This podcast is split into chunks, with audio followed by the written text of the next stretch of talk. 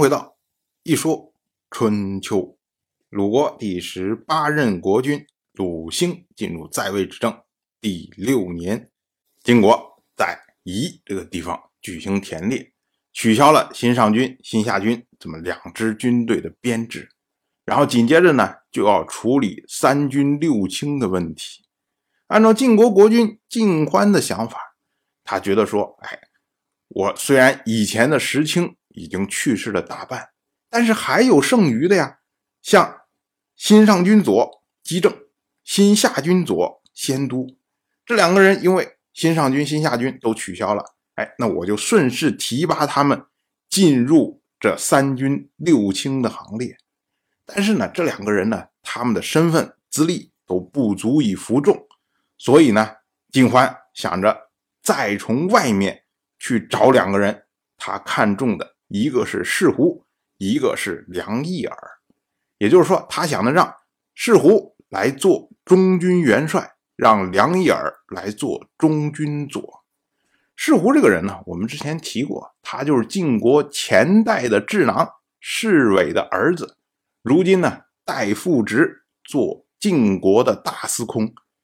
早在四年以前，士胡代表晋国参加了垂陇之盟。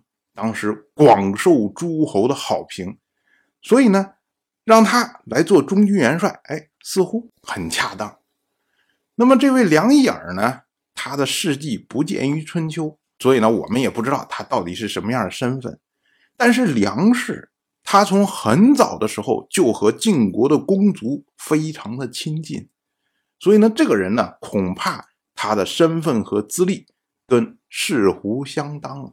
所以让他做中军左，我们也可以看出来啊，晋欢的想法其实非常的简单，就是你人才因为大量的折损不够用了，那我首先先缩编，然后呢提拔老人，然后呢再从外面找一些这种有资历的、有身份的、众望所归的人，让他做头领来统领，这样的话呢，把编制补足，哎，这件事儿就 OK 就完成了。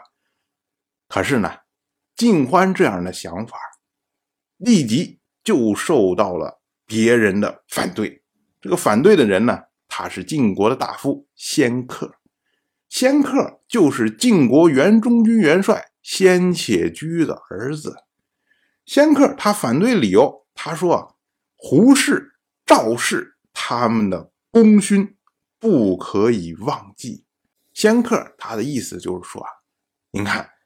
这胡氏、赵氏，这都是一路追随先君晋崇而来的，功勋卓著啊。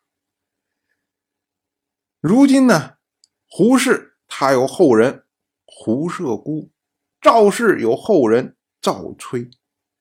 可是呢，按照您晋欢您的这种安排，先是两个外人，然后两个旧人，剩下的位置只有两个。也就是说，胡射孤、赵盾他们最多也就是敬陪末座。那这样的话呢，不就等于是抹灭了他们先人的功勋吗？难道这老一代的人走了之后，您就不愿意给新人以机会吗？所以仙客啊，他是觉得说，应该让胡射孤、让赵盾来做中军元帅、中军佐。我们要说啊。仙客这个说法似乎也成理，但是呢，恐怕也有私心呢。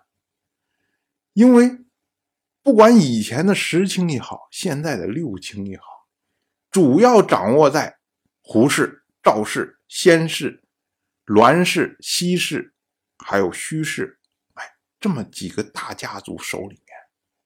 如今呢，晋欢要引入世氏和梁氏。那这生多粥少啊，不够分呐。所以仙客说这套话，首先他要把外人挡在外面，因为赵盾和胡射孤他们毕竟资历还浅，如果他们做了中军元帅，做了中军佐，那么像什么士胡啊、梁义耳啊，他们不可能位在。赵盾和胡射孤之下，那这等于是把外人就赶出去了，不会有人再来插手三军六卿的事情。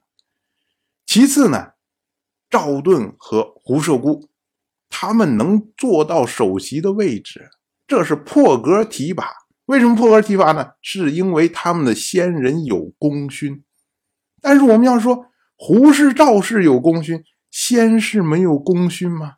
先科的祖父先轸为国捐躯啊，他的父亲先且居为国杀敌啊，那也是功勋卓著啊。所以仙客他在捧胡氏、捧赵氏之余啊，说的就是有朝一日我仙客有机会进入三军六卿的时候，您晋欢也要因为我们家祖上的功勋破格提拔我呀。当然了，我们放下仙客的私心不管啊。从晋欢的角度上来说，晋欢其实是无所谓，因为晋国从晋国先君晋轨珠的时代，所有的晋国的公子只要没有立为太子，一旦成年就会被赶出晋国，到其他的国家去做官。所以呢，对于晋欢来说，他能够提拔的人选里面。没有他自己的血亲兄弟，那能提拔的就是这些卿大夫的人员。那卿大夫提谁不都一样吗？而且呢，胡氏和赵氏不管怎么说啊，多多少少跟他都有一点亲戚关系。像胡射孤，他是晋重耳的舅舅胡嫣的儿子；赵盾呢，则是晋重耳的女婿赵吹的儿子。所以算起来啊，我们用后世的词语说啊，这两个人都是外戚的身份，比起来其他那些人呢，哎，要稍微亲近一点那么提他们就提呗，只要没有人反对就好。于是呢，丁桓就任命胡射孤为中军元帅，任命赵盾为中军左。我们要说啊，那。既然两个人提谁都无所谓，为什么要任命胡射孤为中军元帅，不任命赵盾为中军元帅呢？哎，虽然两个人差不多都是外戚，但是还是亲疏有别呀。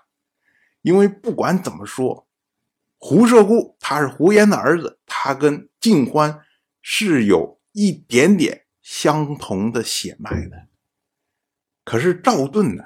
他虽然是赵吹的儿子，但是他不是赵姬的儿子，他是赵吹和舒伟所生的儿子。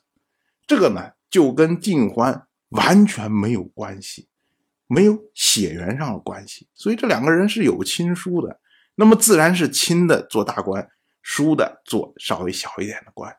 这也就我们之前讲的所谓内用亲，外用事吧。这是传统的这种做法，当然我就这么一说，您就那么一听，感谢您的耐心陪伴。如果您对《一说春秋》这个节目感兴趣的话，请在微信中搜索公众号“一说春秋”，关注我，您不仅能得到《一说春秋》文字版的推送，还可以直接和我互动交流。我在那里等待您的真知灼见。